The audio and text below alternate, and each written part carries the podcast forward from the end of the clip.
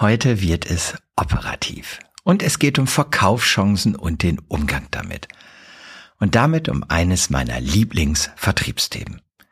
Ich werde aus meinen operativen und beratenden Erfahrungen berichten und dabei auf die folgenden Fragen eingehen. Wann legen wir Verkaufschancen an? Welche Inhalte pflegen wir in einer Verkaufschance? Wann schließen wir Verkaufschancen und welche allgemeinen Erfahrungswerte gibt es darüber hinaus? Bleibt daher dran, wenn ihr sehr konkrete Tipps für dieses Instrument der Vertriebssteuerung mitnehmen möchtet. Und wer mich persönlich treffen möchte, für den habe ich heute einen tollen Tipp, eine Veranstaltung, auf die ich mich sehr freue. Am 15. und 16. November findet das erste Mal MSP Global am Nürburgring statt. Euch erwarten tolle Persönlichkeiten wie Sir Bob Geldorf, spannende Sprecher, die ihre internationalen Erfahrungen teilen. Und ich spreche in meiner Keynote darüber, wie das Wachstum im Cloud-Business noch besser gelingen kann. Ich freue mich auf alle, die auch dabei sind und poste für euch einen speziellen Registrierungslink für MSP Insights Hörer, mit dem ihr euch kostenfrei anmelden könnt in den Show Notes. Herzlich willkommen bei MSP Insights dem Podcast für Systemhauschefs und Führungskräfte, die im Bereich Dienstleistung Managed Services profitabel wachsen wollen. Mein Name ist Olaf Kaiser und ich bin Partner und Berater in der Unternehmensberatung Ubega und jetzt eine bereichernde Unterhaltung mit den aktuellen Gedanken. Verkaufschancen. Was ist eigentlich das Problem? Das Offensichtliche zuerst. Vertrieb ist messbar. Denn das gewünschte Endergebnis ist, anders als vielleicht in der Technik oder in der Beratung, ein eindeutig zu erkennen. Ein Auftragseingang darf her. Und unabhängig davon, ob du selbst alleine für dein Unternehmen Vertrieb machst oder ob du ein Team aus vielleicht fünf oder auch zwanzig Mitarbeitenden im Vertrieb hast, der Wunsch, den aktuellen Zustand der Aktivitäten im Vertrieb zu kennen, ist meiner Erfahrung nach immer ein wichtiges Thema.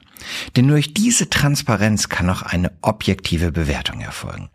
Anders gesagt, Vertrieb hat viel mit Zahlen und Daten zu tun. Spannend wird es in der Umsetzung, wenn es darum geht, was und wie viel erfassen wir denn als Vertriebscontrolling.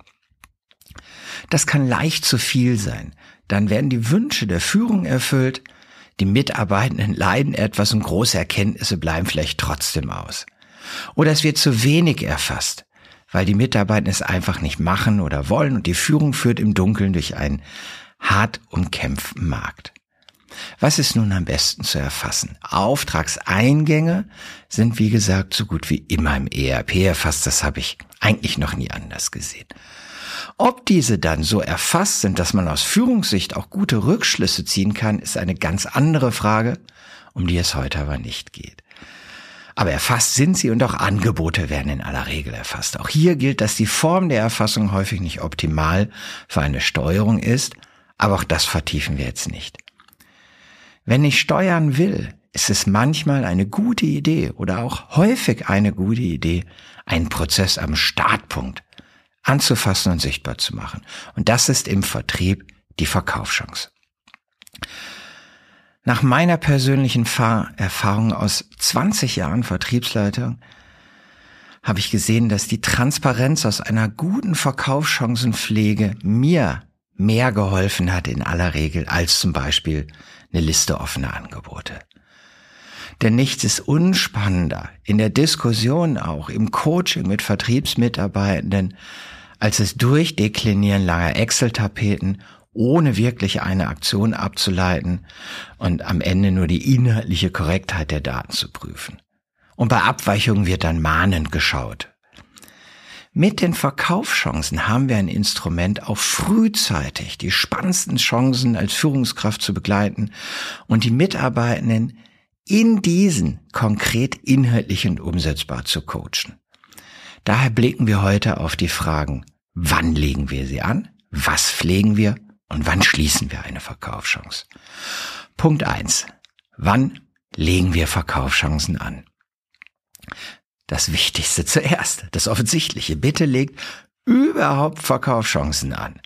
und macht das zu einer Gewohnheit, die von allen gewissenhaft umgesetzt wird. Im Prinzip legt ihr eine Verkaufschance an, wenn ein Kunde ein vertriebliches Thema eures Unternehmens mit dem Interesse an weiteren Kontakten dazu bestätigt hat. Dann wird eine Verkaufschance angelegen. Und wenn ihr diese Verkaufschancen zusätzlich als Mechanik nutzen möchtet, um eure vertrieblichen Ideen wie der Kunde XYZ bräuchte doch noch einen MDR-Dienst festzuhalten. Wenn ihr Ideen festhalten wollt, dann achtet bitte darauf, dass ihr diese von den Verkaufschancen, die durch einen echten Kundenkontakt bestätigt wurden, unterscheiden könnt. Oder ihr legt eben nur die bestätigten Verkaufschancen an. Ideen haben wir vermutlich alle ganz, ganz viele. Relevant werden Ideen durch eine positive Kundenresonanz. Und vielleicht möchtet ihr das Objekt Verkaufschance auch für Renewal-Themen oder Lizenzverlängerung nutzen, die nicht automatisch per Vertrag abgesichert sind, sondern durch den Kunden bestätigt werden müssen.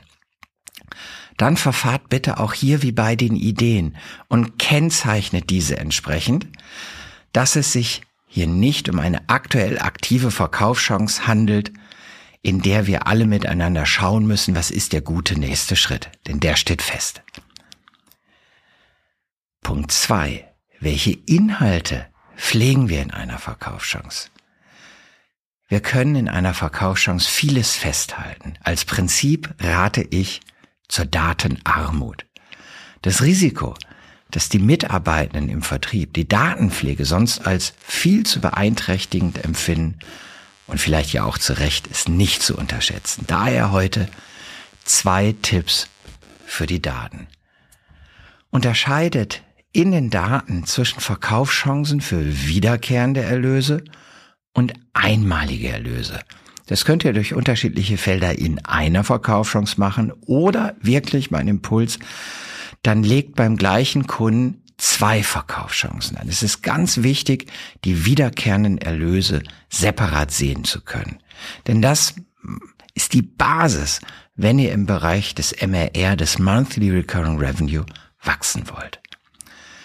Und noch ein kleiner Tipp, dokumentiert auch die Quelle der Verkaufschance, um zum Beispiel eure aktiven Marketingkampagnen, eure auch permanenten Sichtbarkeitsinstrumente wie die Webseite und auch die aktiven Kommunikationen durch den Vertrieb nach außen unterscheiden und bewerten zu können.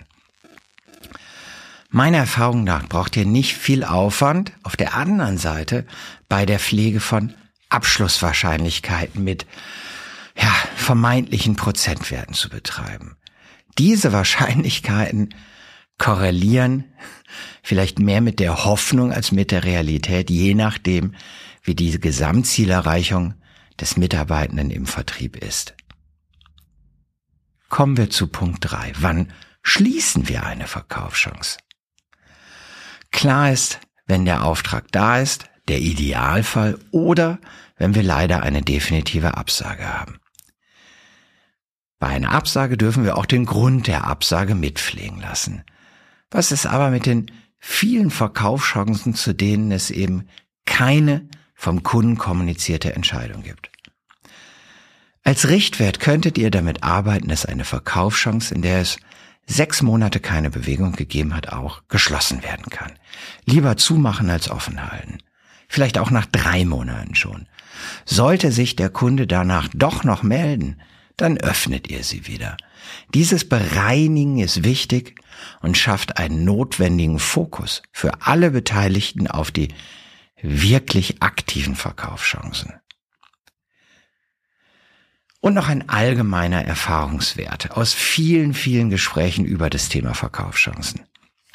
Eine Anmerkung ist mir noch wichtig. Das Thema Verkaufschancen ist kein Toolthema. Egal, was wir alle miteinander darüber diskutieren und welches CRM ihr habt, ob ihr es im Ticketsystem macht, das ist vollkommen egal. Und es ist, wie es ist. Natürlich geht auch letztlich Excel dafür. Und es ist immer noch besser, parallel in Excel zu erfassen, als es gar nichts zu tun. Lasst euch bitte vom Vorhaben, einer guten Pflege von Verkaufschancen nicht durch eine langwierige Tool-Diskussion abbringen. So, das war's für heute. Solltet ihr noch Fragen zum Thema Verkaufschancen haben, schreibt mich gerne über alle Kanäle, die auch in den Shownotes stehen, an und wir sprechen miteinander. Ich hoffe, diese Erfahrungswerte helfen euch dabei, aus der Pflege von Daten zu Verkaufschancen ein für alle Mitarbeitenden plus die Führungskräfte hilfreiches Werkzeug zu machen.